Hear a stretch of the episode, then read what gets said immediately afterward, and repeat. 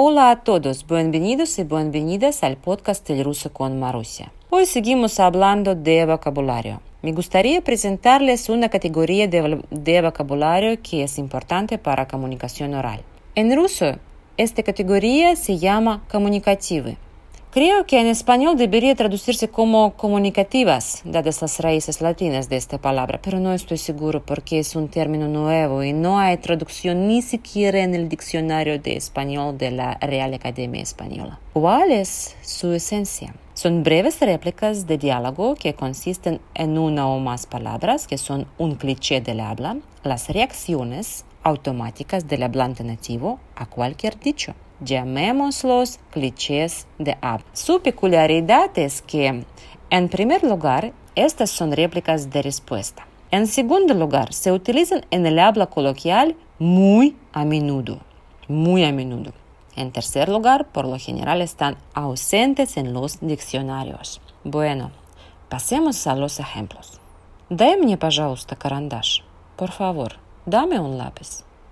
Дай мне, dame, Пожалуйста, por favor, карандаш, un lápiz. Un extranjero que tenga un nivel básico del idioma ruso dirá en respuesta возьми, tómalo.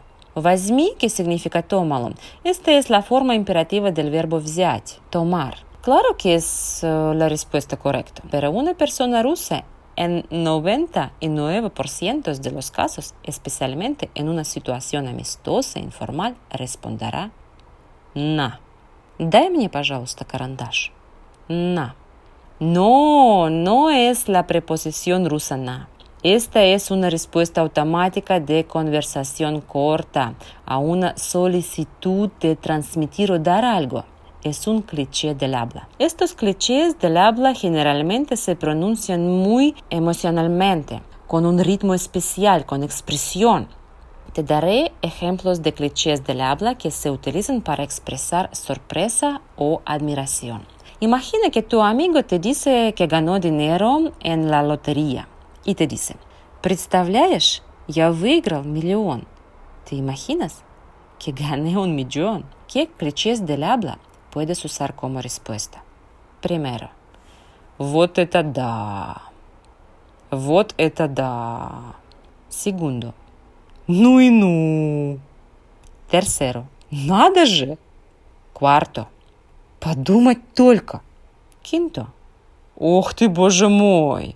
Que significa Dios mío, por Dios. Sexto.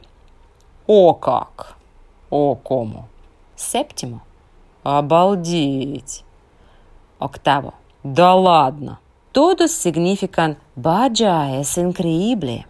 El problema es que estos clichés del habla no están en los libros de, de texto, ni siquiera en los más modernos. Pero creo que es muy importante estudiarlos en las primeras etapas del aprendizaje del idioma ruso.